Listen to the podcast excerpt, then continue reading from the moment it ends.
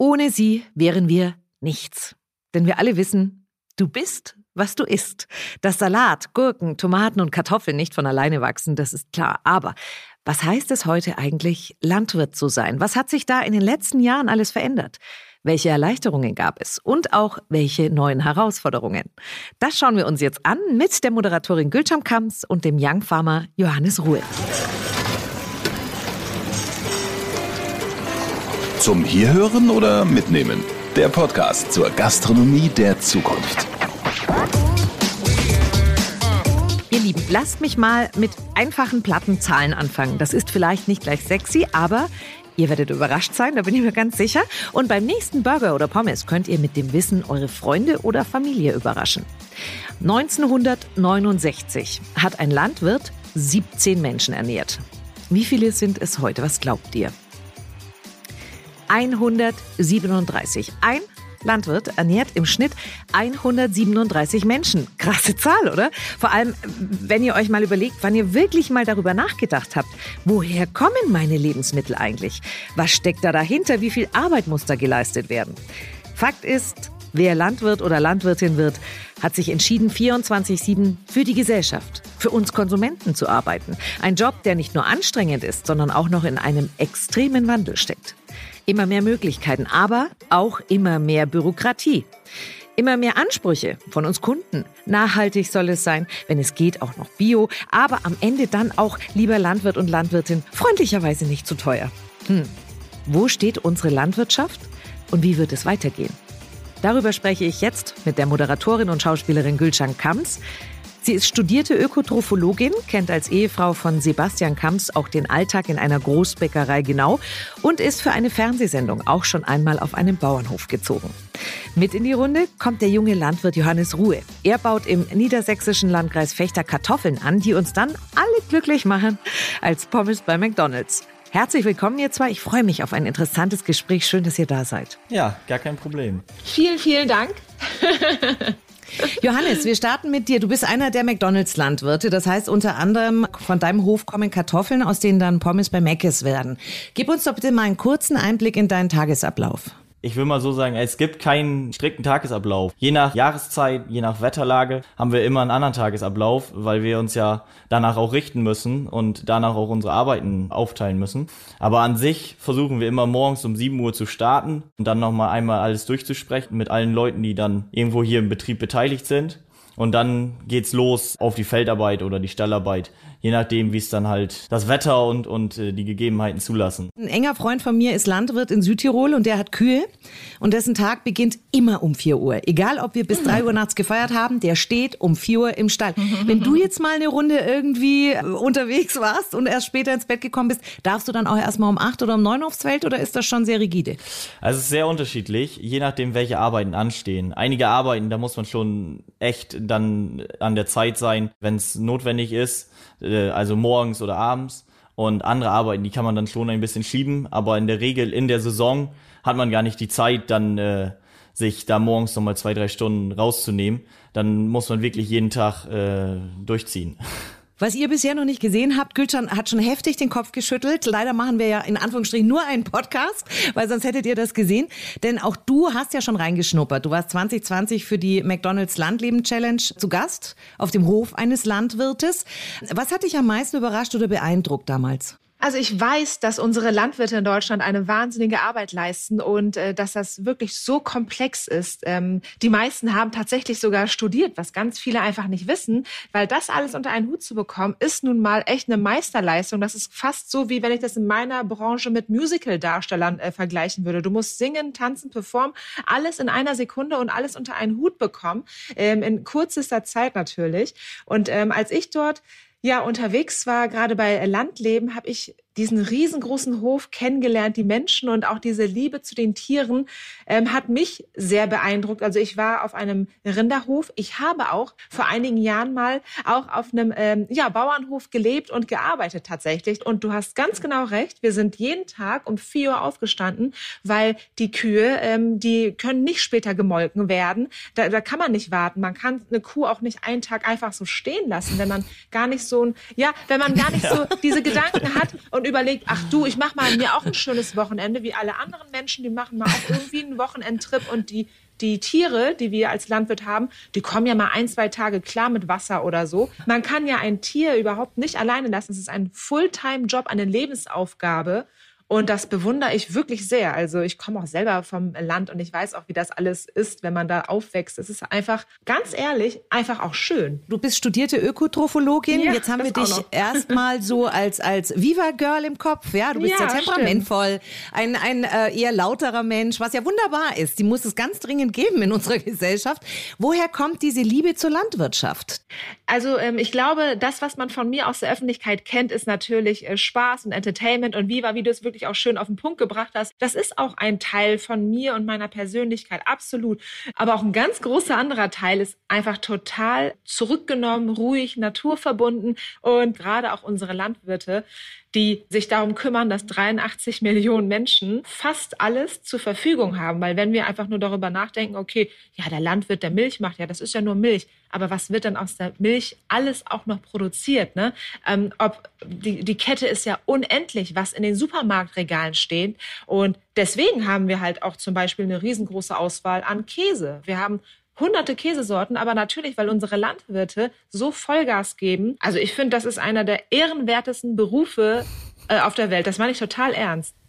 Lass dich fallen, Johannes. Ja, schön. ja. das ist die Wahrheit. Absolut. Und über ja. die Wertschätzung und auch die Kraft und die Total. Arbeit, die da drin steckt, sprechen wir gleich noch. Ja. Äh, Johannes, ganz viele entscheiden sich mittlerweile gegen die Landwirtschaft, weil wir ja gerade schon ein bisschen skizziert haben, was das eigentlich bedeutet, nämlich äh, 24-7 mhm. immer parat zu sein. Genau. Du bist ja. trotzdem in den Hof deiner Eltern eingestiegen. Warum hast du dich dafür entschieden? Es gab im Prinzip nie diesen einen Moment, der gesagt hat, jetzt ist es soweit, jetzt weiß ich, jetzt will ich Landwirt werden. Also es ist einfach von Kind auf an reingewachsen, immer mitgekommen, immer mitgefahren, die guten, die schlechten Seiten gesehen, alle Seiten kennengelernt, weil man sofort mit reingenommen wurde. Und das ist halt der Vorteil, wir sind ein ganz normaler Familienbetrieb.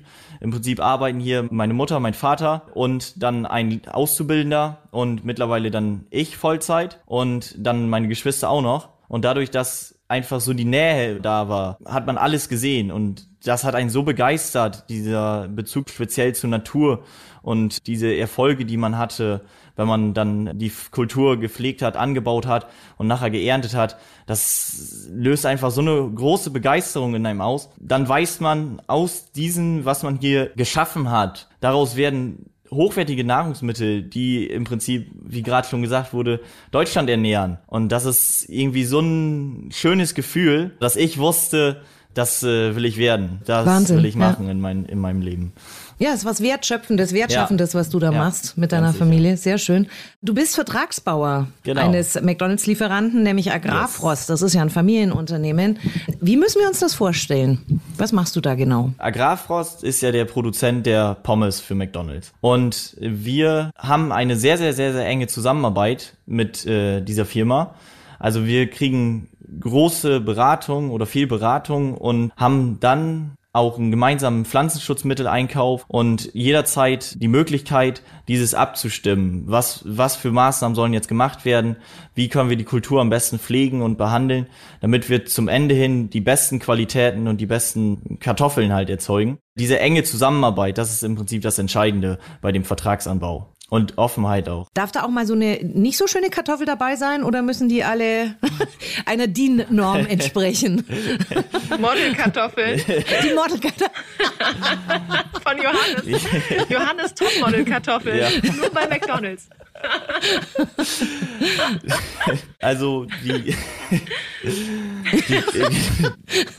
die Kartoffeln, es geht letzten Endes nicht um die Schönheit der Kartoffel, sondern um das, was drinsteckt, dass wir halt super Qualitäten haben, dass sie schmeckt, dass sie gut aussieht oder dass die Pommes nachher gut aussieht. wenn die, die Kartoffel dann nachher etwas krumm ist, dann kann die Pommes, die da rausgeschnitten werden, ja immer noch super sein und perfekt schmecken. Und von daher ist es nicht so, dass die Kartoffeln alle oval sein müssen und genau, ja, ohne irgendwelchen Fleck sein müssen. Aber natürlich muss eine gewisse Qualität erfüllt sein. Also, dass jetzt nicht irgendwie grüne Stellen oder sowas an den Kartoffeln sind. Die werden natürlich aussortiert. Vielen Dank für dieses Bild, weil ich habe es gerade im Kopf, wie du über den Acker läufst und zu jeder Kartoffel sagst, ich habe heute ein Bild für dich. Ich du bist im Recall. Ich auch, ich auch. Und musste gerade deswegen nochmal so, dass ich ganz, ganz leise nochmal gelacht, Johannes, als du gesprochen hast.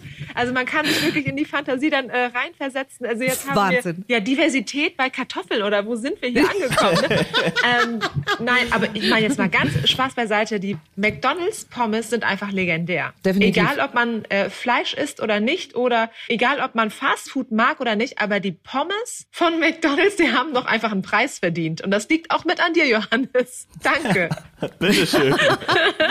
Das macht, das macht die Gülschan ja. richtig schön. Jetzt kriegst du mal so ein bisschen was zurück von dem, was du alles leistest. Ja, das, das finde ich ja, toll. Man bekommt ja nie wirklich Feedback oder man ist irgendwie so nah dran an, an alle. Aber den Endverbraucher, da kommt ja quasi nie bei einem vorbei und sagt, du danke dafür, was du jetzt all die Jahre hier mit deiner Familie aufgebaut hast und auch danke heute Mittag, das war bombenlecker. Ja, ja, Wann passiert ja. denn sowas? Das ist ganz, ganz, ganz wenig oder ganz, ganz selten. Also wir versuchen jetzt in diesem Jahr ein bisschen Direktvermarktung aufzubauen. Also vorher haben wir das gar nicht, aber wir versuchen das jetzt zum Herbst hin, dass wir dann so die ersten Kartoffeln oder die unsere Möhren die wir auch noch anbauen, dann direkt vermarkten, um einfach diesen Bezug herzustellen zum Verbraucher und auch das Feedback dann zu bekommen. Um so eine Sachen, wie jetzt gerade gesagt wurden, dass sie, dass man gelobt wird dafür, das freut einen tierisch. Und sowas hört man so gerne. Ah, das ist schön, das freut oh, wie mich. schön.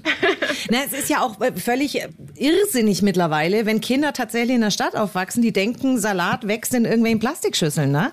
Also wo der Weg erstmal entlang gelaufen ist. Na, da, ich bin so dankbar, weil ich mittlerweile einen Garten habe und den Kindern auch diesen Wechsel der Jahreszeiten, des, des Neuentstehens, das äh, letztendlich dann verfallt erstmal wieder, wenn die Blätter runterkommen und all diese Sachen. Und wie ist denn das bei dir, Gülcan, wenn du beim Einkaufen bist? Also du bist ein sehr wertschätzender Mensch, hat man gerade schon mitbekommen, dir sind Lebensmittel wichtig.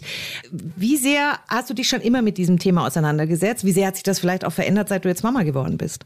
Das ist immer eine schöne Frage, wirklich, muss ich mal sagen. Ich achte auf jeden Fall auf eine gute, gesunde, ähm, ausgeglichene Ernährung.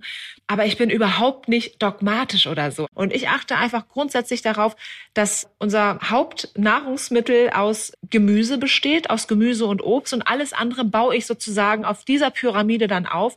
Und ich achte immer sehr darauf, auch wirklich ähm, saisonal einzukaufen. Also was ist gerade wirklich bei uns ähm, am Start und was haben die Landwirte gerade echt zu den Supermärkten gebracht? Und ähm, liegt dort in Massen rum und muss nicht erstmal um die halbe Welt fliegen. Also da versuche ich immer die Finger von zu lassen, wir haben so tolle Äpfel, wir haben die besten Äpfel in Deutschland. Ich brauche doch keine aus Neuseeland. So sehe ich das, also gerade bei so vielen verschiedenen Themen. Und ich bin auch wirklich so drauf, dass ich dann mal, wir haben eben über diese, diese schiefen Kartoffeln oder so gesprochen. Wenn ich dann die Möhren zum Beispiel einpacke, dann nehme ich echt mal auch welche mit, die komisch aussehen. Diese krummen Dinger, die einfach so ein bisschen aussehen wie Freaks oder wie Gesichter, weil ich mir denke, die anderen werden die liegen lassen, weil das, viele Menschen verstehen diesen Zusammenhang nicht, dass da überhaupt nichts Schlechtes dran ist, sondern dass auch Tomaten, die vielleicht nicht so eine tolle glänzende Haut, sondern so ein paar braune Stellen haben, viel, viel geschmacksintensiver sind. Und man ja. bringt Freude an den Tisch, gerade bei kleinen Kindern. Ja, wenn so eine Karotte plötzlich eine Nase hat genau. oder ein Gesicht, dann sagen die, oh wow, genau. okay, da habe ich dann Bock, das zu essen. Also das genau. ist echt. Was, was für mich immer so ein bisschen ein Problem ist, Johannes, ich achte sehr auf Regionalität. Ja, ich verbiete mir auch meine Erdbeeren, wenn ich duscht habe und es ist keine Saison. Aber bin manchmal auch überfordert, ja, weil ich glaube nicht jedem Siegel und für mich ist auch nicht Bio immer Bio. Ja. Wie gehst du da als Experte in die Läden? Wo kannst du sehen, das hat jetzt eine echt gute Qualität, das Lebensmittel? Also was schon angesprochen wurde, Regionalität ist für mich ein ganz großer Punkt. Wenn man regional einkauft, hat man auch häufig eine sehr gute Qualität. Das ist für mich eigentlich das Entscheidende, dass man einfach regional, saisonal einkauft und äh, das kann man häufig auf den Packungen sehen, wo es herkommt. Aber was natürlich noch besser ist, vom Landwirten direkt zu kaufen. Beim Landwirt direkt zu kaufen heißt halt auch, dass wir Verbraucher nicht so bequem sein dürfen. Also ich merke einfach nur, wenn ich mir eine Biokiste bestelle, dann ist da halt vielleicht, obwohl ich auf Sellerie keinen Bock habe, der aber Saison hat, ist halt ein Sellerie drin. Ja, sind wir zu unflexibel, Johannes, als Verbraucher? Was sagst du? Schwierige Frage. Ja, weil einfach diese Saisonalität, dadurch könnten viele positive Effekte erreicht werden. Man müsste nicht diesen Importware bekommen, was natürlich teilweise ökologisch echt fragwürdig ist. Auch der Gesundheitsaspekt einfach mal, ne? Wenn du ja. mal überlegst, alles, was regional gerade wächst und gedeiht, hat auch die meisten Vitamine, Mineralstoffe, ist einfach auch super top frisch und hat noch nicht mal eine lange Reise hinter sich, weil alles Obst und Gemüse, was lange unterwegs ist, verliert natürlich auch durch den Transport an gesundheitsfördernden Nährstoffen. Da komme ich als Lehrerin dazwischen und kann wirklich deswegen nur für saisonale ja, Obst- und Gemüsesorten ja. sprechen, weil es für die Gesundheit ja. einfach mega, mega förderlich ist und man gar nicht zu Nahrungsergänzungsmitteln zum Beispiel greifen müsste. Mhm. Gerade was Bio anbelangt, habe ich eine Frage an dich erstmal, Johannes, und dann auch an dich, Gülcan. Also wir, wir setzen uns ja alle so ein bisschen so eine Pseudo-Nachhaltigkeit auf, ja? Also wir kaufen natürlich keine Plastiktüten mehr, gibt's ja auch nicht mehr. Wir kaufen natürlich alle Bio und wir schauen alle nach dem Siegel und damit haben wir eigentlich schon unsere Schuldigkeit getan. Ich will das gar nicht schmälern. Das ist besser als gar nichts. Aber ich habe es letztens wieder gemerkt. Ich habe ähm, Schrimps gekauft, Scampi, einmal Bio und einmal normal mit dem ASC-Zeichen. Und die Bio-Scampi waren waren danach so groß. Also minzig. Und die anderen haben ihre Größe behalten. Heißt für mich, Moment, was war denn bei dem Bioscampi mit drinnen? Wie viel Wasser muss denn dazugesetzt worden sein, dass die so klein geworden sind? Und dann habe ich über Bio nachgedacht. Wann ist Bio denn tatsächlich sinnvoll? Du kennst dich damit ja aus. Also wie kann ich als Verbraucher auch das Gefühl haben, das ist tatsächlich jetzt nachhaltig, was ich hier mache, oder ist es einfach nur Quatsch? Also meiner Meinung nach sagt das Biosiegel noch gar nichts über Nachhaltigkeit aus. Es ist einfach eine andere Form der Produktion und die kann auch unterschiedlichst umgesetzt werden. Also es gibt Biolandwirte, die meiner Meinung nach super wirtschaften und auch eine wahnsinnig tolle Nachhaltigkeit haben.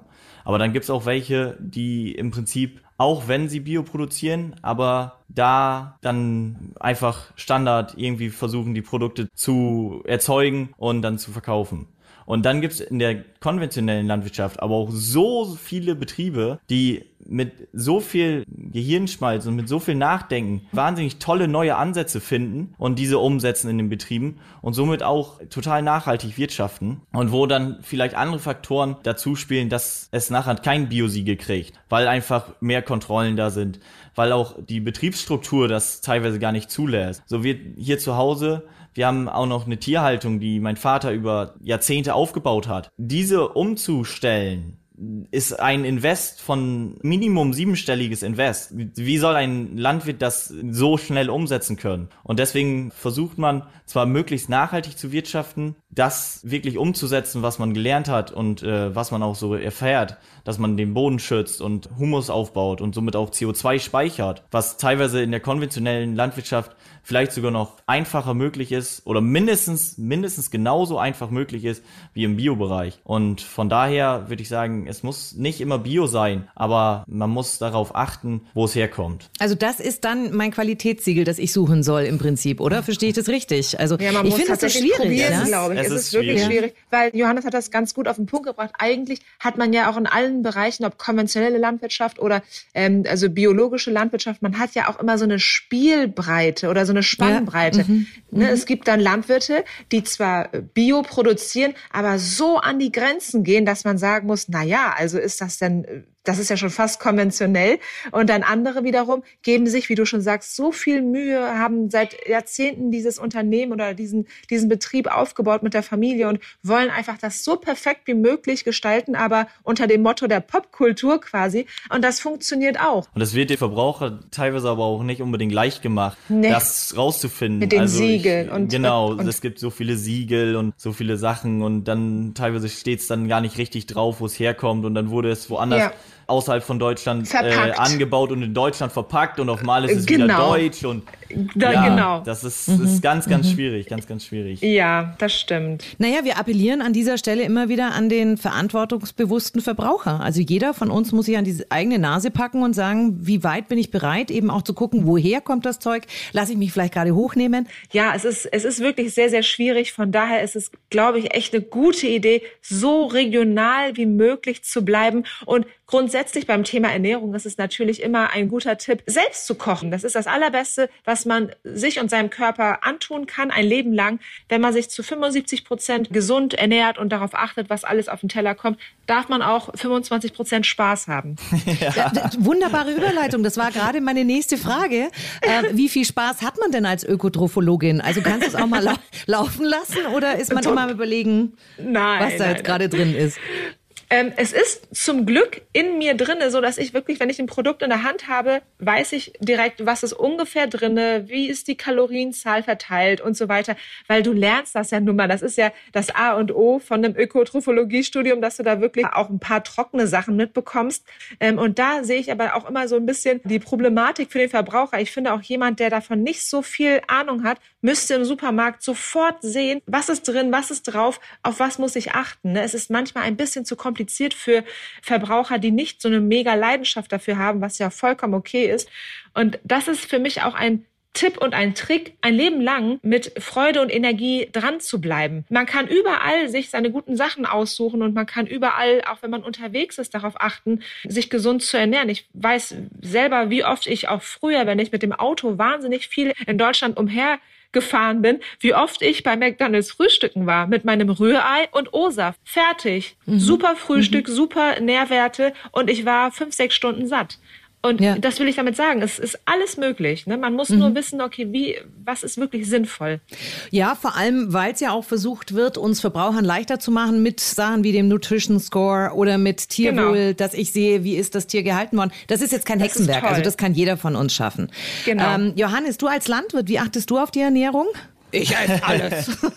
ja, der Johannes ist so einer, der kann einfach alles essen, was er möchte ja, und nimmt es fällt an ihm ab. Ja, ja das, will, ich, das will ich noch nicht so sagen. Na doch, ich schon. Aus dem Alter will ich das mittlerweile auch sauer sind, wir Frauen. Das, das war mal. Aber gut, dass Nein, wir heute nur so, ja. dass wir uns ja, heute oben rum sehen. Das ist das Gute an einem Podcast, weil wir sitzen auch alle hier drei super gestylt oben rum und unten rum haben wir nur Boxershorts an. Richtig, richtig. Mein Mann fragte vorhin auch, echt, so gehst du jetzt ins Teams-Meeting? Nein, um Gottes Willen. Aber Johannes, sag mal, also es wird bei dir nicht nur Kartoffel mit Kartoffel nee, geben, oder? absolut nicht. Gülcan macht ein interessantes Gesicht. Ja. Gerade auch schon gesagt wurde, also die Abwechslung macht von allem was mal. Da haben wir hier den riesen Vorteil, wir haben so eine Hausfee oder so eine Küchenfee noch bei uns. Und die ist mittlerweile über wow. 70, aber die, die kocht immer frisch und immer vom Feinsten. Und Ach, ja, das ist einfach Wahnsinn, das ist wundervoll. und so. Oh, das ist Luxus. Ja, das so, ist Luxus. Ja, ja, ja, ja, ganz sicher. Gerade das neidvolle Gesicht von Gülcan und mir. Total. Küchenfee. Oh, eine Kochfee. auch. auch eine. Ja, wo kann man die bestellen?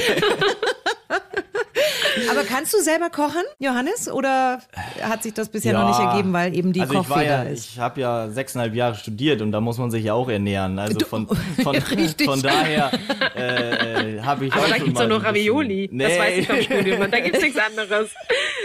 Was hast du denn studiert, Johannes? Erst Landwirtschaft im Bachelor gemacht, dann Wirtschaftsingenieurwesen im Bachelor und dann noch Agrarwirtschaft im Master. Und das okay. finde ich, ne, das, das ist auch so eine Sache, das habe ich ja eben mal kurz so nebenbei ja. erwähnt. Das ist super, super häufig der mhm. Fall. Wir kennen ja auch alle Sendungen, wo auch Landwirte im Fernsehen gezeigt werden. Äh, mittlerweile hat sich das ein bisschen geändert, zum Glück. Aber ich finde, das, was da früher gezeigt wurde, das ist einfach so unfassbar unecht gewesen. Das hatte mit dem wahren Leben überhaupt nichts zu tun. Da muss man einfach dazu schreiben, hey, das ist eine gecastete Comedy-Sendung, habt Spaß dabei. Dann ist es wieder okay. Aber das hatte doch mit dem wahren Leben nichts zu tun. Und ich finde, Definitiv. das ist äh, manchmal ein bisschen äh, schiefgelaufen in den letzten Jahren, dass so ein falsches Bild auch von Landwirten vermittelt wurde. Also ich weiß gar nicht, warum mich das so angeht, obwohl ich ja, ich, ich bin ja keine Landwirtin, aber ich fand das einfach so unmöglich ganz oft. Mhm. Das ist, äh, Landwirte sind solche Typen wie Johannes. Junge, ja. knackige, studierte, tolle Leute, die einfach ne, bodenständig sind, äh, für die Familie da sind und für, für Deutschland. Läuft bei dir, Johannes. Na.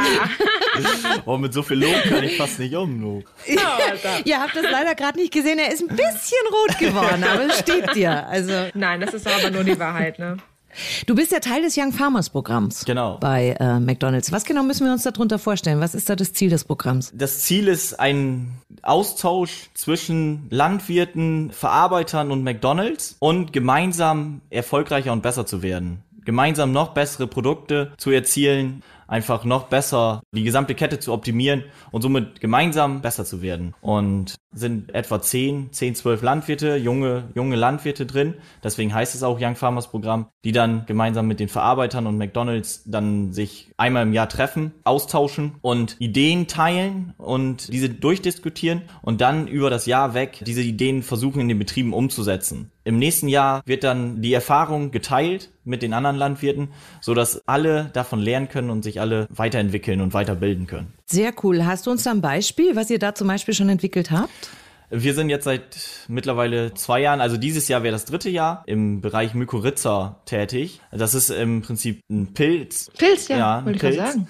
Der wird beim Kartoffelnpflanzen dem Boden zugegeben und geht eine Verbindung und eine Symbiose mit der Kartoffelpflanze ein. Push die? Ja, ich habe gerade ganz interessiert. Ja, ja, wir hängen ja deine Lippen. Mach mal weiter. Kartoffel pusht, das ist ja, ja genau. Wahnsinn, ja. Der, der ja. Pilz sorgt dafür, dass Nährstoffe für die Kartoffel verfügbar werden. Er sammelt im Prinzip Nährstoffe ein und stellt den der Kartoffelpflanze zur Verfügung. Und somit kann man mit noch geringere Düngung die Kartoffel unterstützen, beziehungsweise bei problematischen Situationen wird die Kartoffel dadurch unterstützt und kann dadurch ja noch besser wachsen, will ich mal sagen. Ja, das macht total Sinn, weil Pilze natürlich ja auch einfach wahnsinnig viel ähm, Energie und Mineralstoffe und alles in sich speichern können und dadurch, wenn man die zum Beispiel auch so ein bisschen animiert, dass die wachsen oder so, sag ich mal, reizt, dann äh, bringen die ja der Kartoffel einfach die Nährstoffe wie so eine Art wie so eine Art Vermittler oder Helfer. Booster. Ja. Booster, ja wirklich, der, der, der Boosterpilz. Nachhaltigkeit haben wir vorhin schon kurz angesprochen. Was bedeutet für dich Nachhaltigkeit, Johannes? Also wenn ich das Wort nachhaltig höre, dann kommt mir immer dieses Nachhaltigkeitsdreieck in den Sinn, wo halt drunter fällt ökologisch, sozial und ökonomisch. Und das muss alles gegeben sein oder das muss alles in Zusammenspiel sein. Und dann ist es für mich nachhaltig. Also man muss der Umwelt was Gutes tun, man muss die Person oder die Gesellschaft mitnehmen und denen auch zeigen, was man tut und aber auch sich selber, finde ich auch, fällt auch unter sozial, sich selber mitnehmen und schauen, dass man sich selbst nicht überarbeitet und ökonomisch auch wir als Landwirte müssen überleben und müssen unser Einkommen oder unser Gehalt zahlen, aber auch die Gesellschaft, finde ich, kann man da auch mit zuziehen. Wir müssen schon so gut wirtschaften und so effizient wirtschaften, dass wir auch der breiten Bevölkerung Nahrungsmittel zu einem angemessenen Preis zur Verfügung stellen. Also ich meine jetzt nicht Ramschpreise, davon rede ich jetzt überhaupt nicht.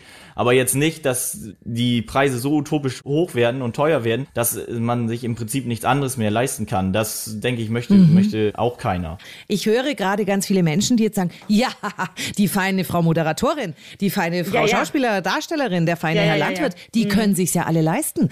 Wie ist das denn aus deiner Erfahrung, Gülcan? Ist Bio, ist Nachhaltigkeit, ist Regionalität, ist das teurer in der Ernährung? Ja und nein. Also mhm. es kommt wirklich drauf an, wie wo und wann gekauft wird. Das ist tatsächlich auch Planung, Organisation und auch ein bestimmtes Verständnis für Lebensmittel. Wenn ich einfach nur ungebremst in einen Superbiomarkt laufe und so einkaufe wie im Discounter, dann wird habe ich ein Problem. Das, ja, und das wird dann dreimal so teuer. Auf jeden, Auf jeden Fall. Fall. Da gibt's gar ja. keine Diskussion. Ja. Aber so funktioniert ja auch nicht wirklich Nachhaltigkeit. So funktioniert ja auch nicht das echte nachhaltige Leben. Es ist einfach eine grundsätzliche Lebenseinstellung. Das muss nicht jeder haben. Aber diese Grundeinstellung, die ich habe die schon immer gehabt und habe schon immer darauf geachtet, wie ich mit meinem Leben und meiner Umwelt umgehe. Ein ganz kleiner Punkt, auf den viele Menschen gar nicht achten. Also bei uns zu Hause, wir reisen viel, wir arbeiten viel, wir haben schon, ich weiß, dass das, ähm, wie du schon sagst, dass der Zuhörer vielleicht sagt, ja, was die sich da alles da zusammenbrodeln in ihrer Küche. Es ist aber auch so, obwohl ich ein ich weiß, vielleicht einen anderen Lebensstil habe, wird bei uns nie was aus der Küche weggeschmissen. Lebensmittel werden bei uns nie weggeschmissen. Es wird entweder eingefroren, es wird zu einem anderen Lebensmittel oder zu einem anderen Gericht verwertet und es wird auch so eingekauft, dass das Sinn macht. Und wenn ich mal wirklich in die Bredouille komme und weiß, oh mein Gott, mein Kühlschrank ist noch ein Viertel voll und ich bin jetzt vielleicht zwei Wochen nicht hier, dann packe ich das zusammen und gebe das jemandem, den ich kenne. Wieso soll ich das dann wegschmeißen? Es gibt keinen normalen Grund im Alltag bei einer guten Organisation Lebensmittel, die so viel uns im Leben geben. Es macht ja einfach überhaupt gar keinen Sinn, da so wenig Achtung diesen Dingen zu schenken, die so wichtig für unser Leben sind. Und du bist nun mal auch das, was du isst und was du deinem mhm. Körper gibst. Das ist zwar ein Spruch, den wir auch 598.000 Mal gehört haben. Aber es ist einfach so. Ja. Punkt. So. Genau. Ja. Johannes, wie siehst du das? Kann man sich äh, vernünftig ernähren, eben nachhaltig, bio, wie auch immer, und trotzdem muss man kein Multimillionär sein? Nachhaltig ernähren, das geht auf jeden Fall. Also wir hatten ja schon viel angesprochen, dieses Saisonale.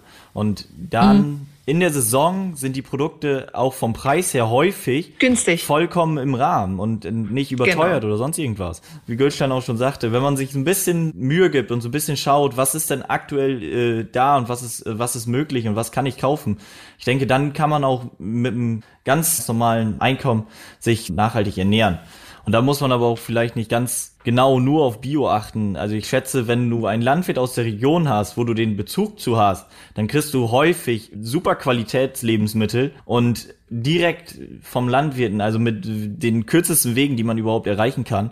Und das ist häufig, denke ich, mehr wert als ein Bio-Lebensmittel von einem, ja, von einem Landwirt oder von einem Land, wo man gar nicht weiß oder wo man gar nicht weiß, wo es herkommt.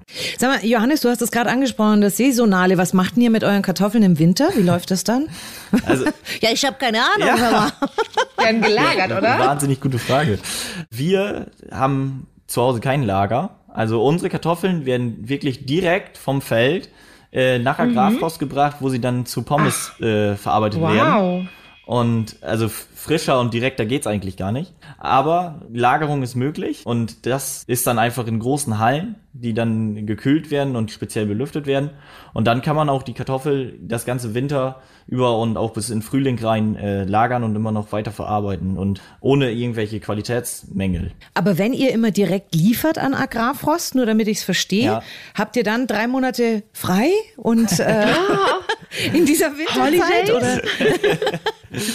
ja, schön, schön wär's, schön wär's. Also wir haben drei Monate im Prinzip Vollgas von Juli, August, September, Oktober. Also im Prinzip sogar vier Monate ist bei uns Vollgaszeit und dann wird auf die Arbeitsstunden auch nicht geachtet. Dementsprechend im Winter ist es ruhiger, ganz klar. Aber viele Sachen, die man in dieser Phase, die ja davor ist, direkt davor ist, nicht schafft und sich aufhebt, die müssen danach gearbeitet werden. Dann in diese Winterphase muss man im Prinzip auch viel im Büro sein und den Betrieb als Unternehmen sehen. Im Prinzip die unternehmerischen äh, Entscheidungen treffen und auch für die nächste Saison planen, äh, Produkte einkaufen und neue Abnahmewege vielleicht finden, neue Kulturen oder neue Möglichkeiten, so ein bisschen, ja, rausfinden, was man noch machen kann, was noch möglich ist oder wie man Sachen noch besser machen kann. Sich darüber so belehren und belesen, Fortbildung besuchen. Somit kriegt man häufig die Winter ziemlich zügig um, meistens sogar schneller als einem lieb ist. Dann äh,